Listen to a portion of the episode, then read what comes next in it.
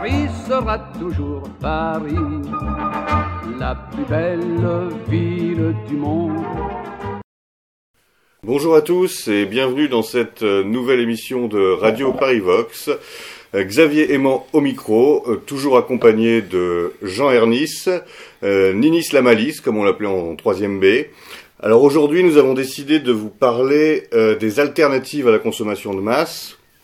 Alors en effet, à l'heure du déconfinement partiel, du déconfinement provisoire peut-être, nous allons subir des injonctions à la consommation.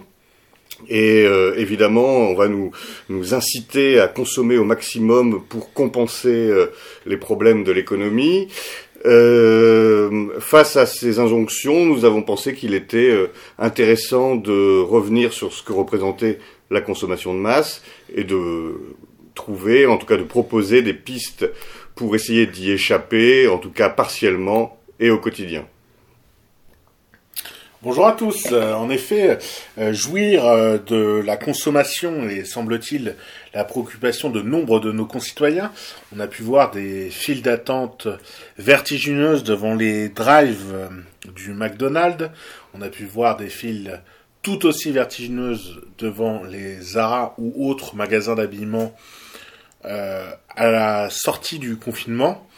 Face à cela, on s'est dit qu'il était important de tenter de raisonner avec nos petits moyens comme d'habitude et de d'apporter des pistes de réflexion. Alors on va déjà commencer par un constat.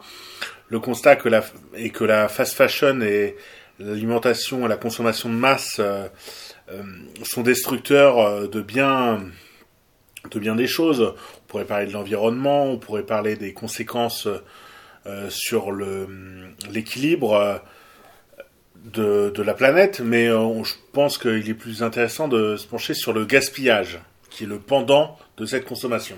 Oui, alors juste pour dire, en fait, c'est vrai que ces images qui, nous ont été montrées euh, lors du, début du, déconfinement, elles nous ont, on peut le dire, un peu, un peu peinées, un peu, euh, un peu affligées. Alors bien sûr, il fallait être bien naïf pour croire que les, que les choses allaient changer radicalement, que les mentalités allaient changer radicalement suite à cette crise pourtant euh, sans précédent, et qui est quand même un sérieux avertissement. Et, mais malgré, malgré ça, malgré notre absence de naïveté dans, dans, ce sens, on, on, a quand même eu un petit coup au cœur en voyant que les gens avaient finalement une seule préoccupation, celle de se ruer à nouveau dans les temples de, de la, consommation et de surtout reprendre leur, vie d'avant euh, sans se soucier ni des conséquences ni des, drames futurs qu'une absence de changement euh, entraînera euh, sans aucun doute. Oui, alors parlons rapidement du gaspillage, parce que c'est en effet une des conséquences importantes de la surconsommation, de la consommation de masse, de la consommation addictive qui est la nôtre actuellement. Je vais vous donner quelques chiffres dans deux domaines, dans celui d'abord de l'alimentaire puis celui du textile, qui sont deux postes importants dans les, dans les budgets des, des foyers et des familles, euh, pour essayer de vous montrer justement quelle est l'absurdité, quelle est le, euh, la folie du système dans lequel nous sommes et pourquoi il est important euh, au quotidien d'essayer d'y échapper et d'essayer de sortir de cette euh, matrice consumériste. Alors le gaspillage alimentaire dans un premier temps. Alors il faut savoir que en France, chaque année, 10 millions de tonnes de nourriture sont gaspillées, sont gâchées, sont jetées. Sur l'ensemble de la planète, c'est plus d'1,3 milliard de tonnes de nourriture gaspillée.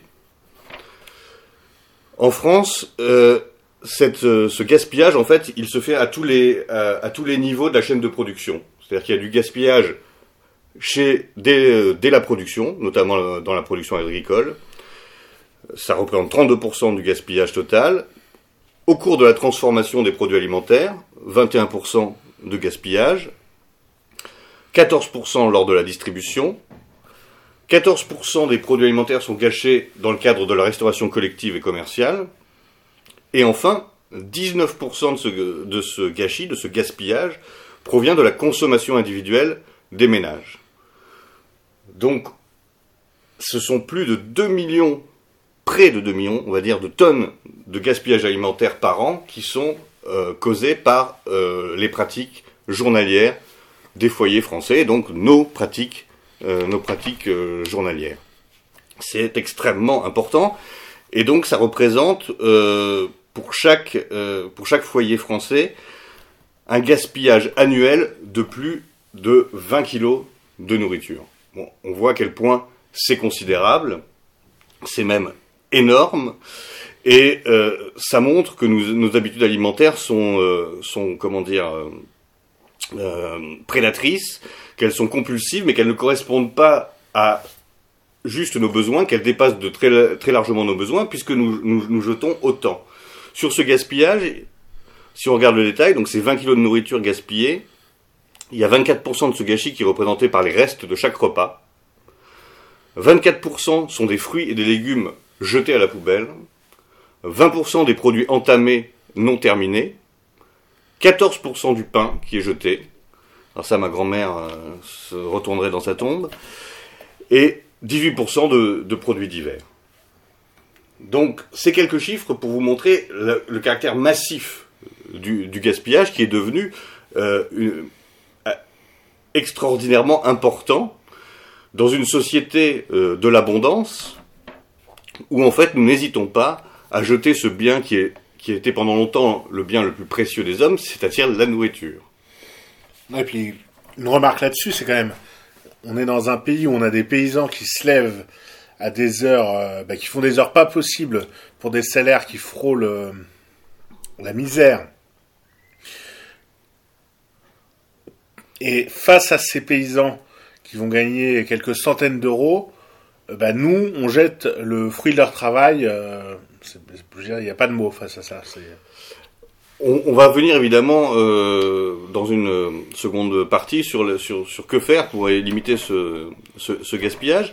Mais pour toujours rester sur le, le constat, je vais vous parler maintenant de l'industrie textile. Tu permets une deuxième incise Mais bien sûr, bien sûr. Euh, il faut savoir qu'au niveau du gaspillage alimentaire, les, comment dire, les, les différents intervenants ont une obligation de valorisation des déchets. Donc, euh, la valorisation des déchets, c'est-à-dire que on doit, comme son nom l'indique, euh, tirer profit de nos déchets alimentaires. Mais ça ne veut pas dire qu'ils sont remis dans la, comment dire, dans le circuit de l'alimentation. C'est-à-dire qu'un déchet alimentaire, euh, s'il est traité pour faire de l'engrais, on est considéré qu'il est valorisé.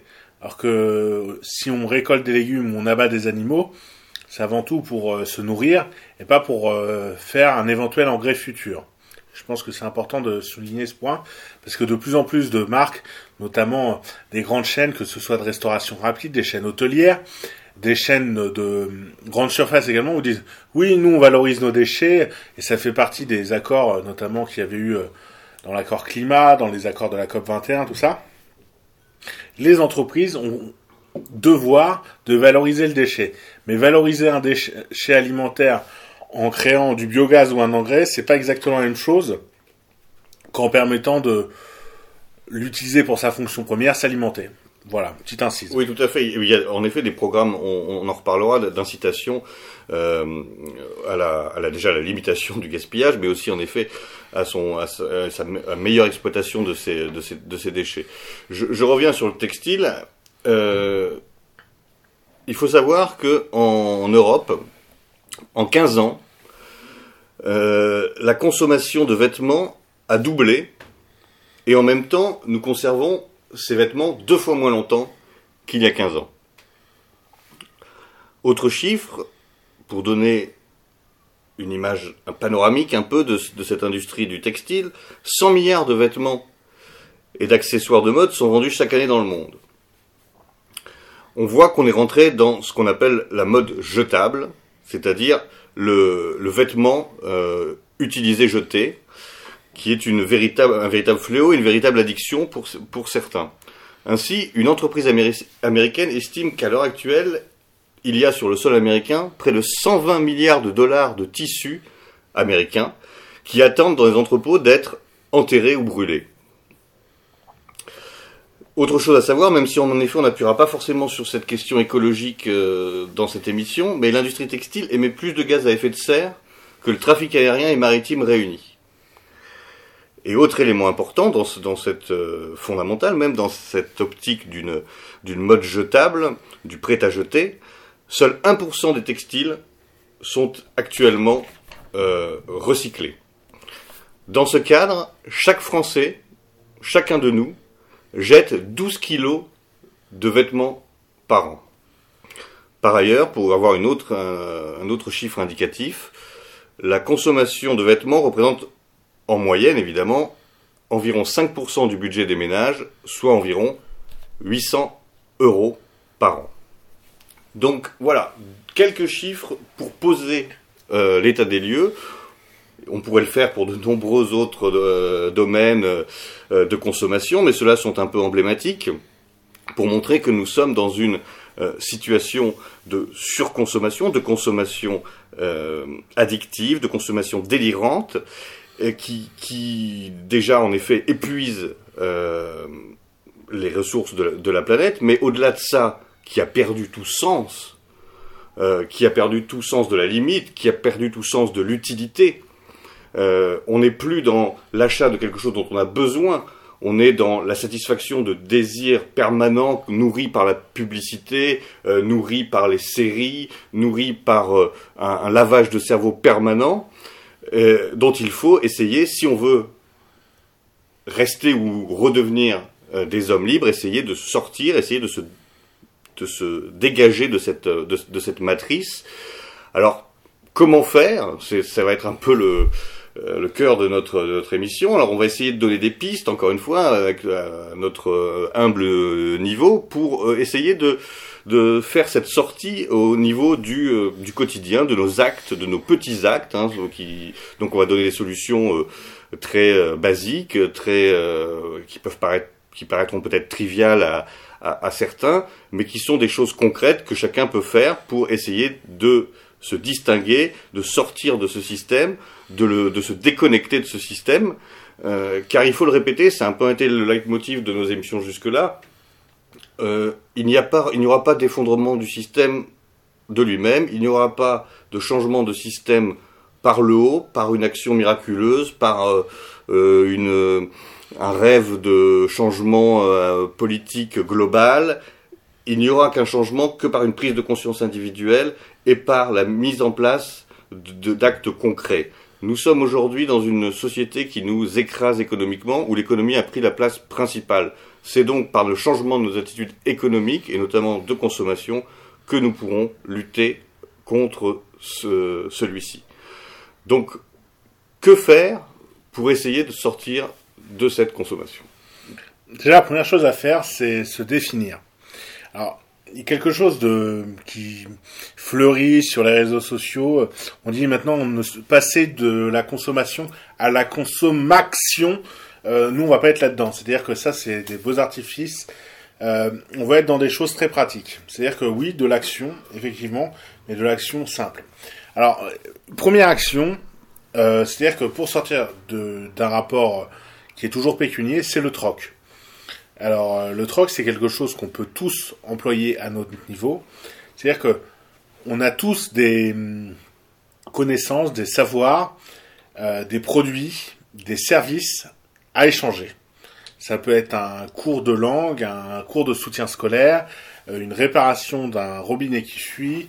Ça peut être énormément de choses, ou ça peut être des produits. C'est-à-dire que si on a un jardin, on peut proposer d'échanger euh, tant de légumes contre tant d'œufs. Le troc, c'est quelque chose euh, qu'on mésestime beaucoup. Et l'avantage du troc, c'est qu'il n'est pas taxé, il n'y a pas de TVA sur le troc. Donc profitons du troc. Oui, alors le troc, bien sûr. Le troc est aussi la, mise en commun de certains euh, matériels. on a trop tendance, en, effet, aujourd'hui, à acheter immédiatement ce dont on pense avoir besoin. ah, je dois fixer cette, cette armoire, vite, je vais m'acheter une perceuse. Euh, qui après restera au fond du au fond du dit placard ou de la, dite armoire euh, pendant pendant des années sans être utilisé. Il faut avoir aussi parfois le réflexe justement de d'essayer de mettre en commun, de savoir qui a, a l'outil qui nous est utile, de lui emprunter, euh, de lui rendre, hein, ça c'est euh, c'est important, et de lui rendre en bon état, mais savoir qu'on n'a pas toujours besoin, euh, bah, je sais pas, une voiture, on n'a pas toujours besoin d'une voiture en permanence. Est-ce qu'on ne peut pas emprunter celle euh, d'un camarade? Euh, Sortir de l'idée de l'achat immédiat pour satisfaire un besoin euh, qui, qui, est peut-être un, un, besoin juste circonstanciel. Mise en commun. Alors au niveau, ça peut être ouais, d'un voisinage, ça peut être au niveau d'un village, ça peut être aussi au niveau d'une organisation euh, politique. Euh, vous listez, bah moi j'ai ça, j'ai un petit, j'ai un petit camion, donc le jour où vous avez besoin de faire un, un petit déménagement euh, ou d'aller chercher des choses encombrantes, ben, vous pouvez me, me l'emprunter euh, en échange, euh, pas forcément d'un service direct, mais d'un service prochain, etc., etc.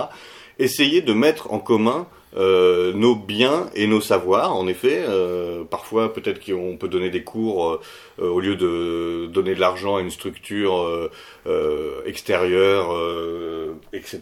Dans, dans, le domaine de, de l'enseignement, qui, qui fleurissent d'ailleurs euh, en ce moment forcément. Donc ça c'est important et c'est un changement de mentalité parce qu'on on est assez individualiste euh, en France, on est assez euh, attaché à la à la propriété privée. Il s'agit évidemment pas de la remettre en, question, c'est-à-dire ce que vous prêtez n'appartient pas à la communauté, il vous appartient toujours en propre, mais il profite à l'ensemble de la communauté. Je pense qu'il y aurait vraiment un travail important et intéressant à faire à faire en ce sens. si oui, pardon, euh, Jean, excuse-moi. Euh, effectivement, et comme tu le dis, c'est-à-dire sur la réciprocité du prêt et du troc, euh, du prêt d'objets, c'est-à-dire qu'on peut être sur le temps long. C'est-à-dire que euh, on n'est pas obligé de dire je t'ai prêté aujourd'hui ma verseuse, j'exige que tu me prêtes aujourd'hui ta décolleuse à papier peint, même si j'en ai pas besoin. C'est-à-dire que les services, c'est quelque chose. La réciprocité peut être sur le temps long. Il faut pas être sur un temps.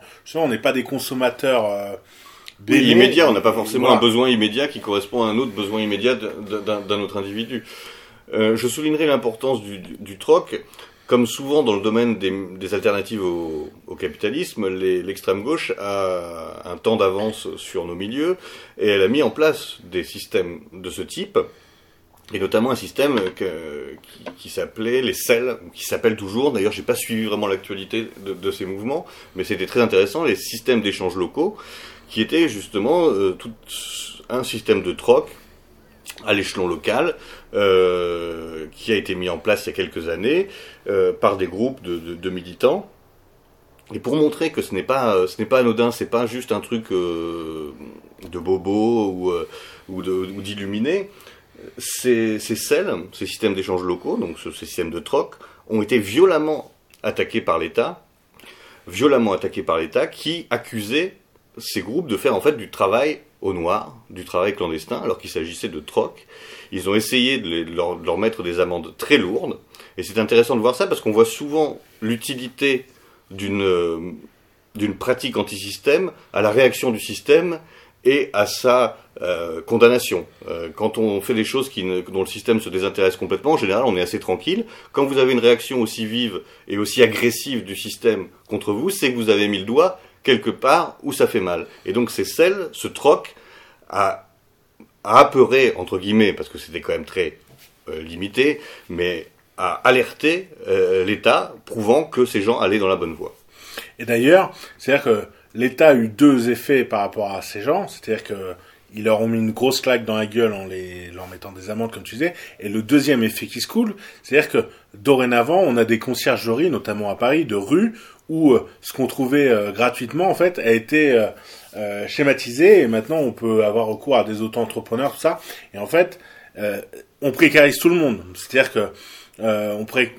là où on était sur une économie d'égalité entre guillemets ou d'équité je sais pas comment on pourrait dire on est sur une économie maintenant euh, qui est assez euh, disproportionné. C'est-à-dire que les artisans euh, traditionnels sont effectivement ploués par les autres entrepreneurs et personne n'y gagne. Que dans un troc sain, tout le monde gagne. Autre alternative que le troc, il y a le glanage. Alors nous, Parisiens, on est très mal placés pour vous parler de glanage. à part récolter des tulipes polluées dans les parc parisien ou euh, des rats, je ne vois pas ce qu'on pourrait ramasser. mais... Ce qui serait considéré comme du vol. Hein. Si tu commences à piquer des fleurs au Luxembourg, je pense que tu vas avoir deux trois problèmes. Mais bon, excuse-moi. Non, effectivement. Mais le glanage, donc euh, le glanage, c'est le fait de ramasser, de cueillir euh, des, des baies, des, des fruits sauvages, donc il y en a. Il y a un très bon article de Languedoc Info qui avait été euh, rédigé sur les alternatives, sur les choses qu'on peut ramasser. On vous le mettra en lien. Oui, alors ça, c'est évidemment, ça s'adresse plus aux gens qui sont euh, qui sont à la campagne. D'ailleurs, beaucoup des solutions alternatives à la consommation de masse sont euh, plus adaptées ou plus adaptables en campagne qu'à la ville, mais ça, ça n'empêche pas qu'il y a des choses à il y a des choses à faire en ville.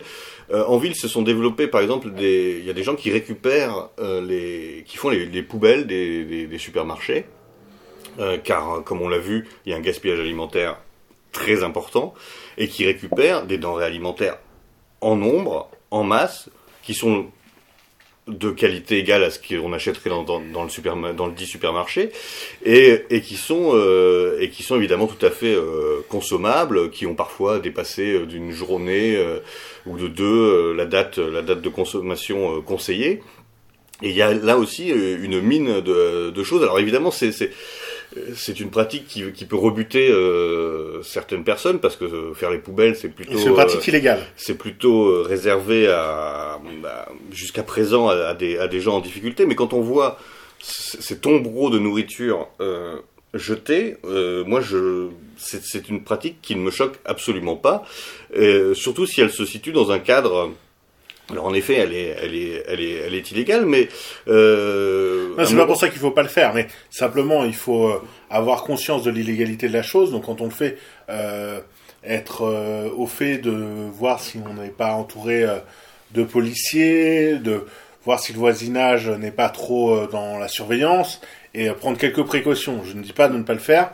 Et quand on fait ce genre de choses, surtout bien porter des gants, ne jamais ouvrir de poubelles sans gants, parce qu'on ne sait jamais ce qui peut s'y trouver. Certes, il y a l'alimentaire, mais il peut toujours y avoir une seringue, quelque chose d'autre, et ça c'est une chose. Bien sûr, et puis il ne s'agit pas non plus de retirer évidemment le pain de la bouche euh, de nos pauvres euh, SDF hexagonaux, mais les masses sont tellement importantes que c'est une pratique qui, qui, se qui se développe et qui a, qui, qui, a du sens, qui a du sens par, par rapport à ce, à ce, à ce gâchis absolument inimaginable. Euh, alors je pense qu'à titre personnel, ça rebutera évidemment beaucoup de gens, mais dans le cadre par exemple d'une association euh, d'aide, ça peut être une source de, récupération euh, de, produits alimentaires. Bon, ça reste marginal, mais c'est intéressant de le noter de le noter. On peut aussi parler des achats, c'est-à-dire que achats en direct, on en avait parlé un petit peu lors de notre émission sur l'économie communautaire et aussi l'achat de gros. Donc de la même façon qu'on met en commun sa liste d'outils et d'objets qu'on prête aux camarades, on peut décider d'acheter ensemble euh, euh, des volumes. Donc ça peut être de la viande, ça peut être beaucoup de choses au final. Ça peut être aussi des matériaux, euh, si on fait des travaux. Ça peut être vraiment beaucoup de choses et il faut pas hésiter parfois à se réunir à quelques-uns euh, pour avoir euh, la force du nombre pour la négociation dans l'achat. Oui, alors d'autant que dans la période que nous connaissons, il y a euh, notamment des, des, producteurs de viande proches de nous, des, des, viticulteurs qui ont des difficultés à écouler leurs leur marchandises. Et c'est vrai que c'est difficile pour un particulier d'acheter un colis de 10 kg de viande, surtout s'il n'est pas équipé en, en termes de, de congélateur, etc., etc. Donc ça aussi, c'est des réflexions à avoir. Euh, moi, j'ai un congélateur, je prends, euh, j'achète le, je me mets avec cinq camarades, on achète nos 10 kilos de viande en direct à euh, ce producteur de viande qui en plus s'avère être un camarade. Et donc là, on est dans un circuit court, un circuit direct et un circuit communautaire.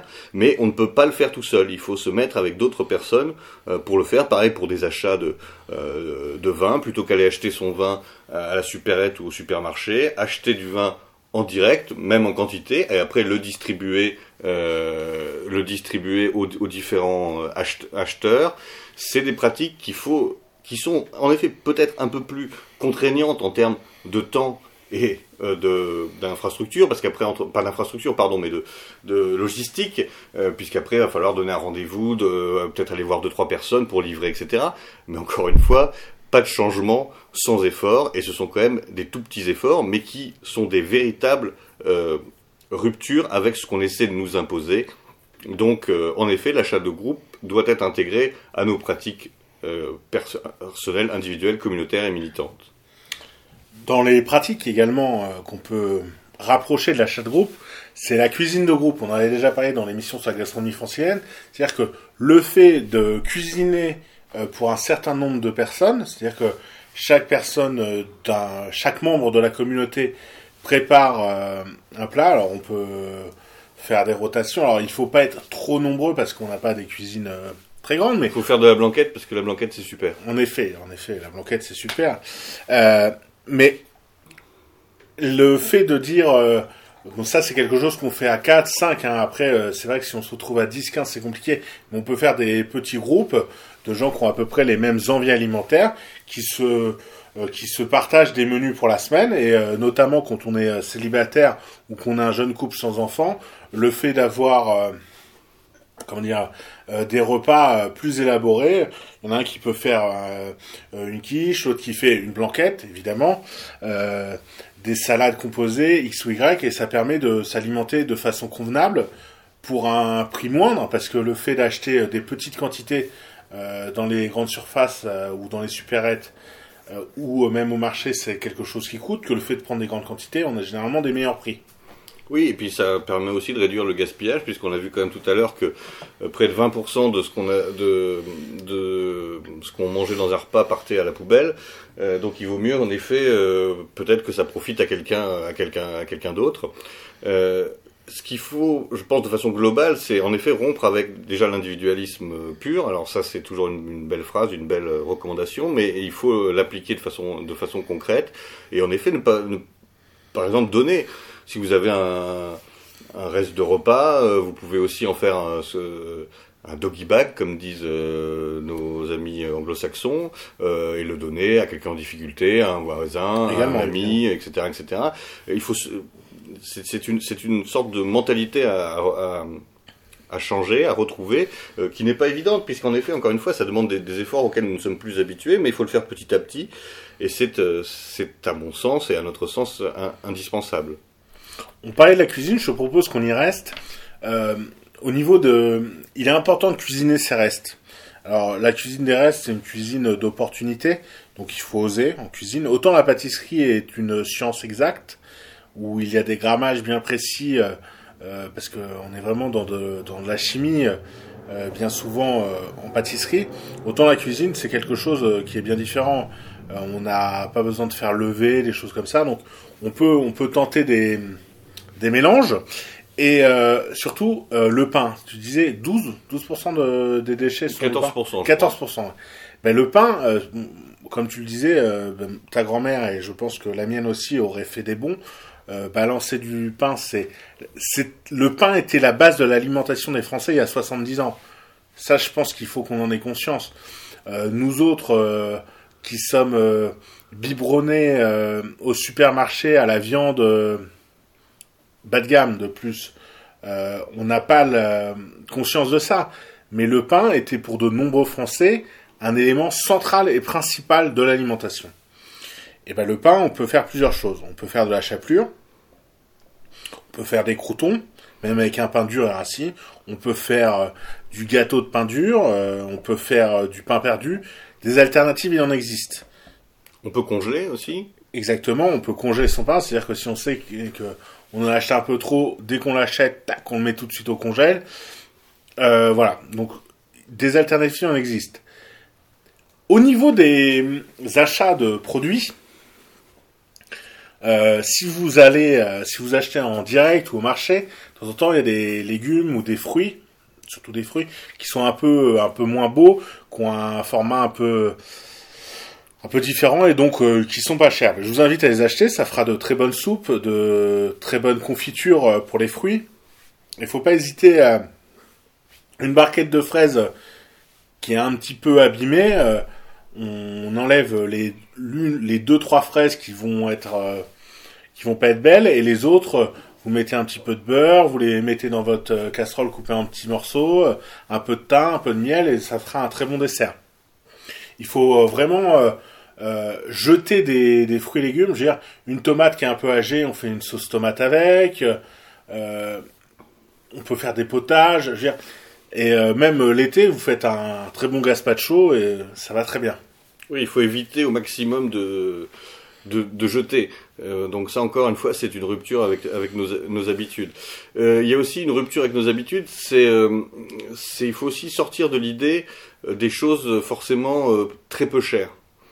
On est euh, on est habitué la, la, consommation de masse nous a habitués à des produits et notamment des produits alimentaires très très peu chers, très peu chers, mais qui sont d'une qualité médiocre quand ils ne sont pas carrément dangereux pour la santé, euh, qui sont bourrés de d'addictifs, de réhausseurs de goût, etc., etc. Donc il faut aussi que l'on prenne conscience que les vrais produits, les bons produits, euh, valent plus cher et que c'est pas du vol et que c'est pas euh, une arnaque euh, du, euh, du vendeur, du boucher, ou etc. C'est que ça se justifie. Et, en effet, euh, on a tellement l'habitude d'avoir des poulets à 4 euh, euros, des euh, 8 tranches de jambon à 3,50 euros, etc., qu'on a perdu en fait le sens réel de la valeur des choses. Et qu'il faut aussi réapprendre peut-être à consommer moins. De toute façon, c'est un peu notre propos, consommer moins, mais mieux. Et ça aussi, ça demande un changement euh, de paradigme mental. C'est-à-dire qu'il il vaut mieux avoir euh, une fois de la viande tous les trois jours, mais de la viande de qualité, de la viande qui a du goût, que de la viande de merde pleine d'eau euh, qui, réduit euh, comme peau de chagrin dans la, dans la poêle, etc., etc. Donc remplacer, autant que faire se peut, la quantité par la, qualité. Euh, face à la consommation de masse, pour moi, il y a deux choses primordiales. D'abord, il, il faut réduire. On consomme trop, il faut réduire. Mais on n'éliminera pas la consommation. La consommation, évidemment, est indispensable à l'existence, mais elle n'est pas une finalité. Mais cette consommation, il faut tout d'abord la réduire et ensuite la réorienter. Donc, on consomme moins et ensuite on consomme mieux. Parce que ce qu'on va nous vendre à l'heure actuelle, c'est consommer toujours plus, mais consommer différemment, consommer plus vert, euh, consommer euh, euh, plus raisonnable, c'est plus rationnel, mais toujours consommer plus. Non, non. La première chose à faire, c'est consommer moins. On consomme beaucoup, beaucoup, beaucoup trop. Et donc, le facteur indispensable, c'est la réduction de la consommation. Et après, en effet, son orientation vers des produits de qualité.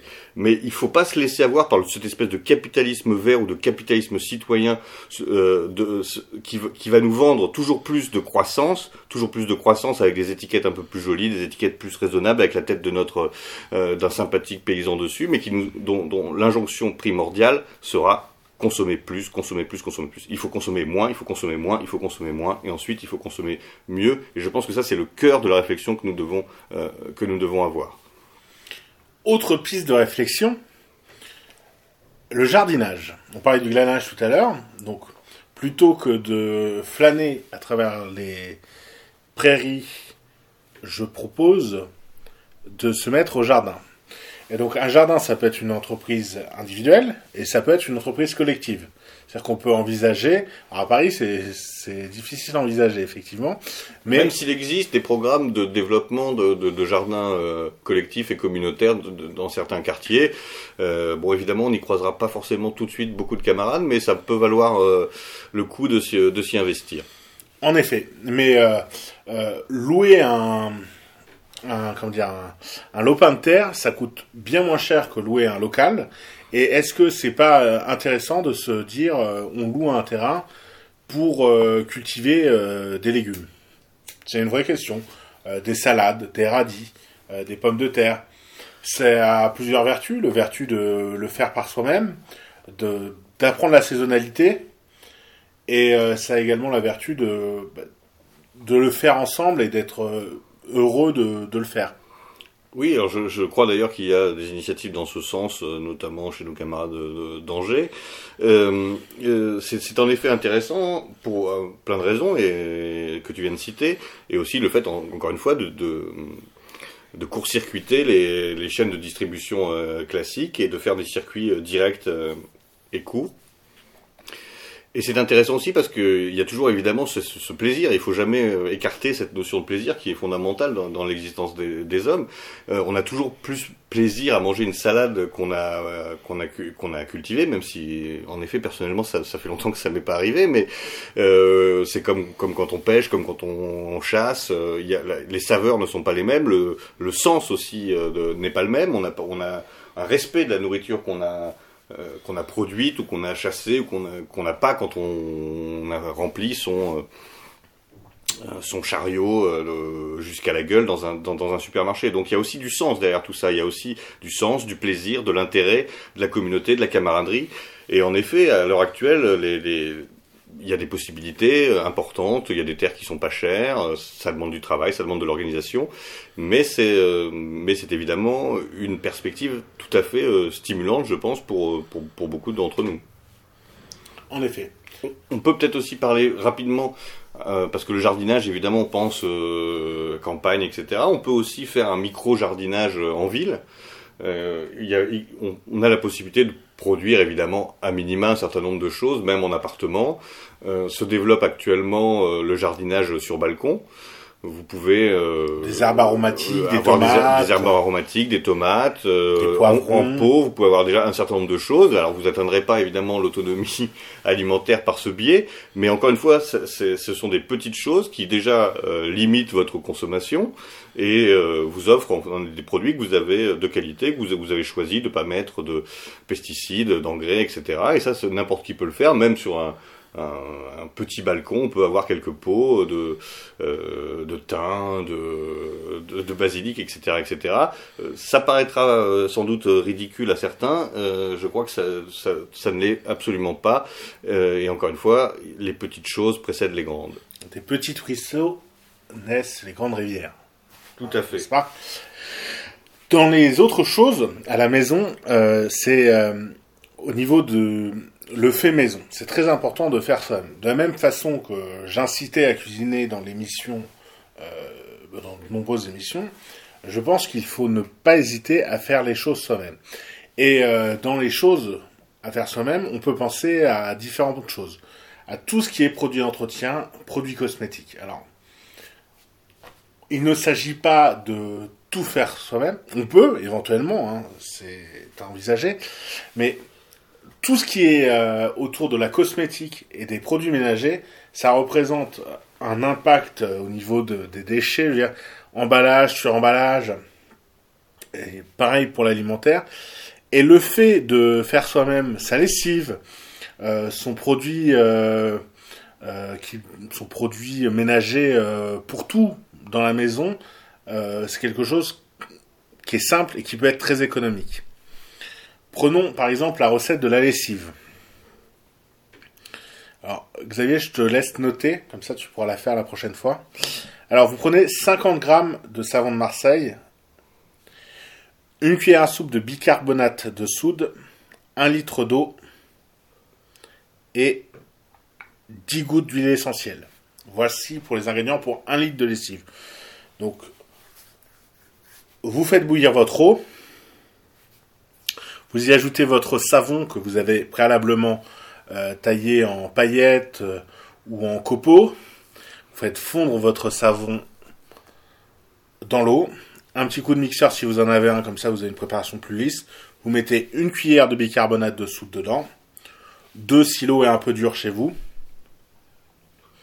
Et le lendemain, lorsque la préparation est froide, vous ajoutez quelques gouttes d'huile essentielle. Soit une huile essentielle euh, au parfum qui vous plaît, donc on peut imaginer menthe, lavande, etc.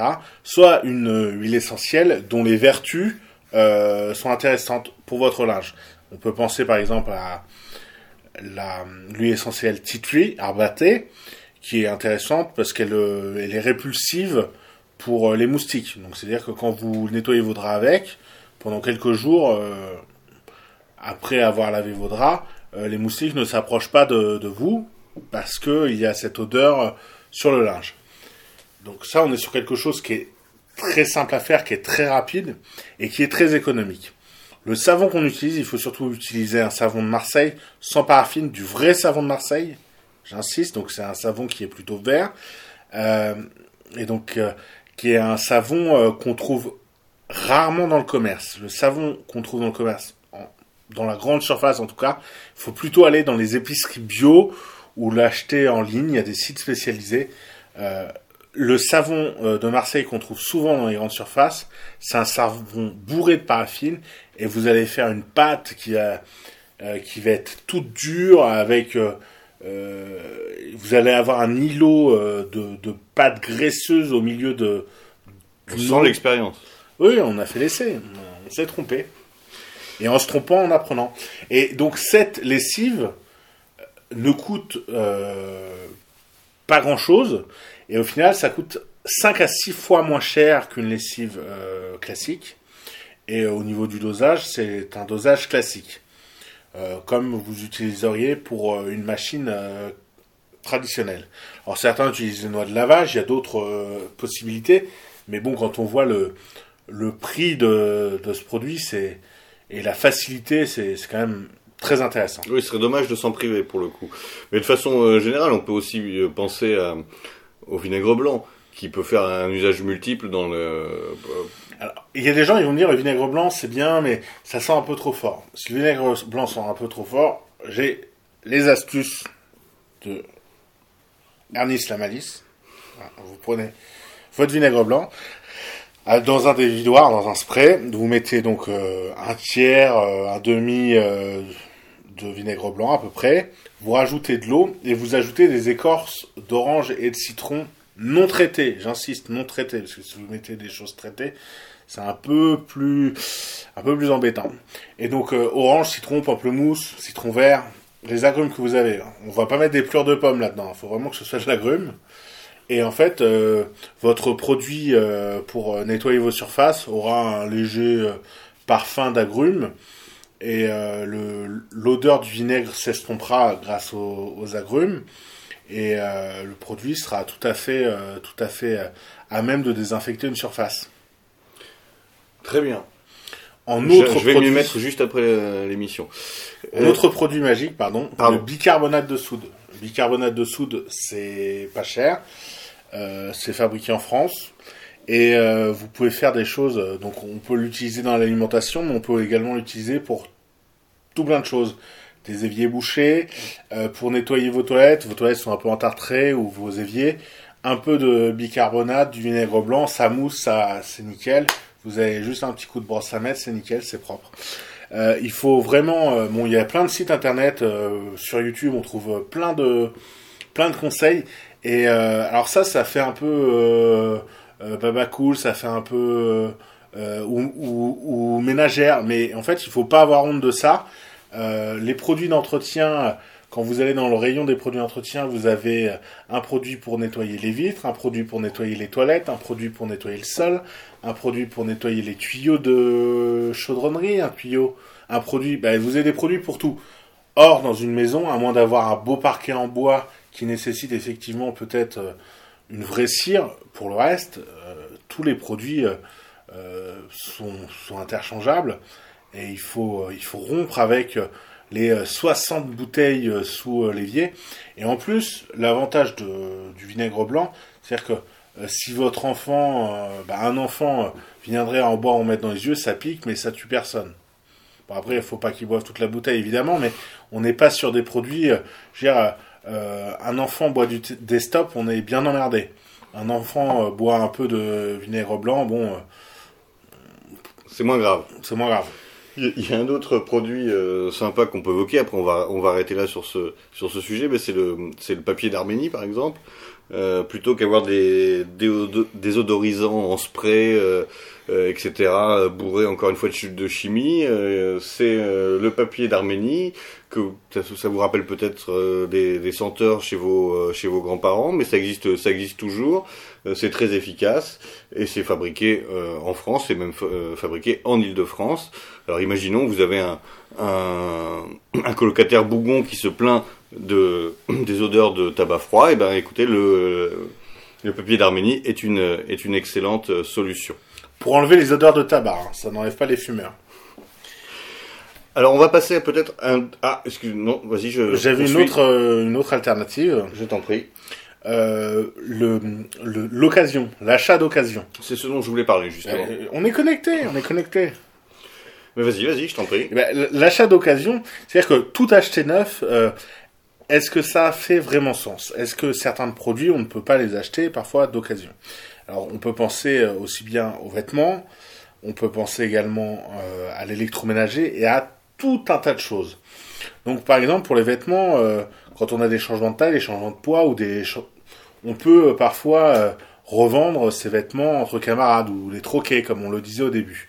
Mais il y a des magasins de deuxième main qui peuvent être tout à fait indiqués. Et au niveau de hum, l'ameublement, euh, c'est aussi une, une vraie option. C'est-à-dire que tout acheter neuf, est-ce que ça fait sens finalement? Surtout qu'on achète neuf, on achète du Ikea, on n'achète pas neuf une belle, euh, un- une belle longère en bois ou un beau meuble qui s'inscrira dans la durée comme pouvaient le faire nos arrière-grands-parents. Oui, alors c'est d'ailleurs c'est d'ailleurs un marché qui est en plein développement et je pense qu'on peut que s'en féliciter.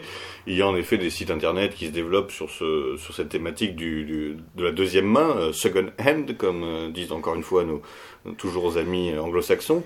Euh, pour les vêtements beaucoup et pour aussi on euh, tout ce qui est meubles, tout ce qui est euh, euh, tout ce qui est également euh, matériel euh, hi-fi, euh, électroménager, etc., etc. Et c'est des choses qu'il faut regarder en effet avant de toujours tout acheter neuf. Il y a aussi beaucoup de choses pour les enfants.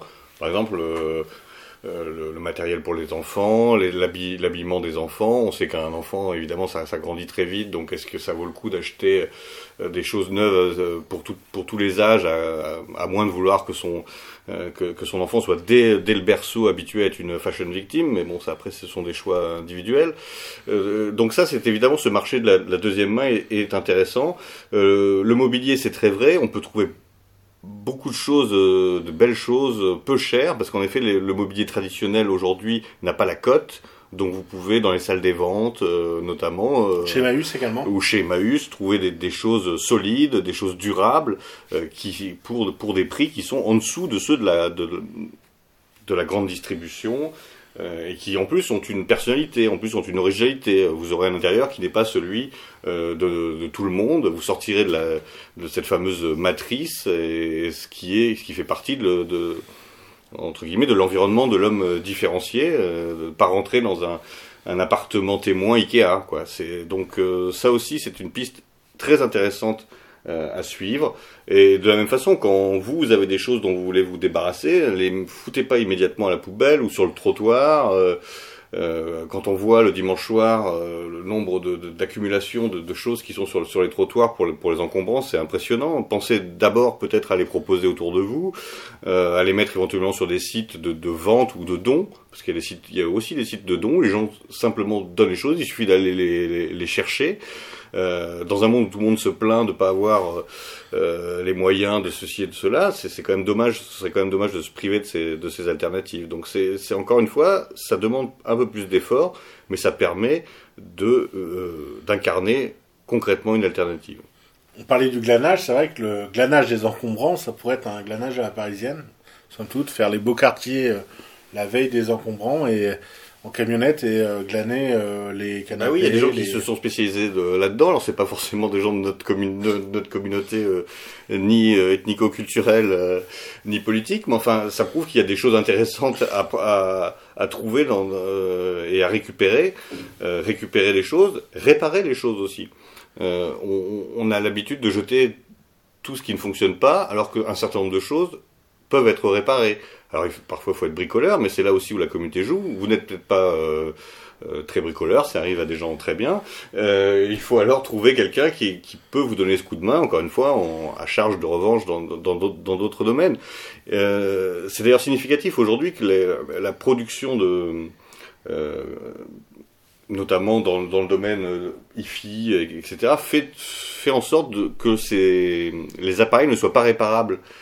Il faut toujours tout renvoyer directement à l'usine. Si vous avez, si vous ouvrez euh, votre nouveau téléviseur écran plat, euh, c'est ingérable pour quelqu'un qui n'a pas fait 20 études, 20, 20 ans, 10 ans d'études en, électronique, etc.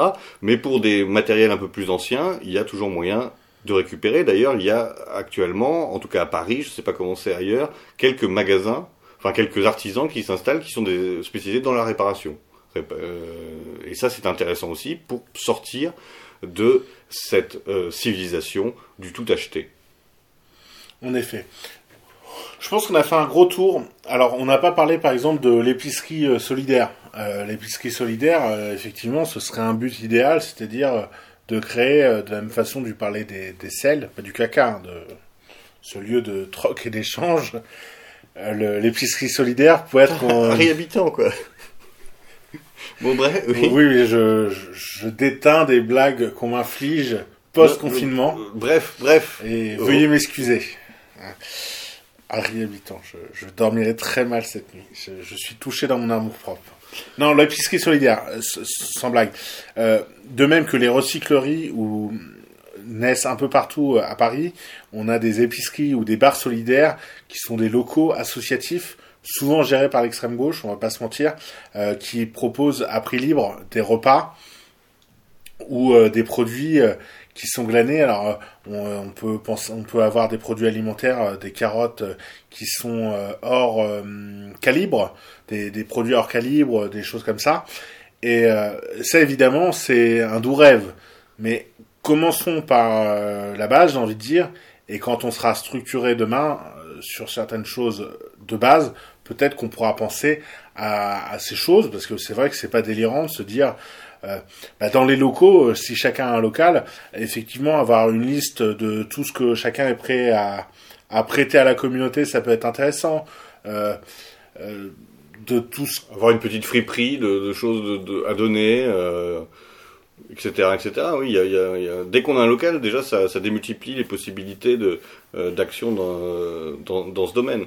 Mais, mais euh, en effet, il faut, le, il faut se lancer, il faut le faire et, ne pas croire en, en, effet que ce sont des choses dérisoires ou ridicules euh, en attendant la grande reconquista euh, glaive à la main euh, qui viendra en son temps. Alors, je crois qu'on va sur ce thème, on va peut-être en rester là. Restons-en là. Restons-en là. J'espère qu'on aura donné quelques pistes à nos amis euh, et camarades.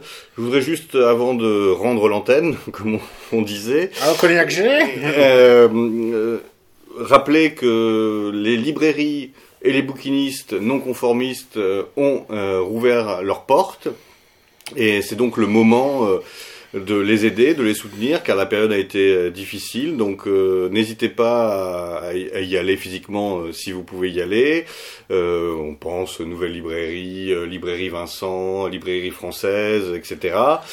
Ou à les contacter par mail ou à commander des ouvrages en ligne pour, pour soutenir la reprise indispensable de, de ces lieux de résistance euh, je voilà, chacun chacun de faire de, de faire un effort, euh, surtout que c'est un effort qui est récompensé puisqu'il est récompensé par un livre et que les livres sont euh, la sève du combat.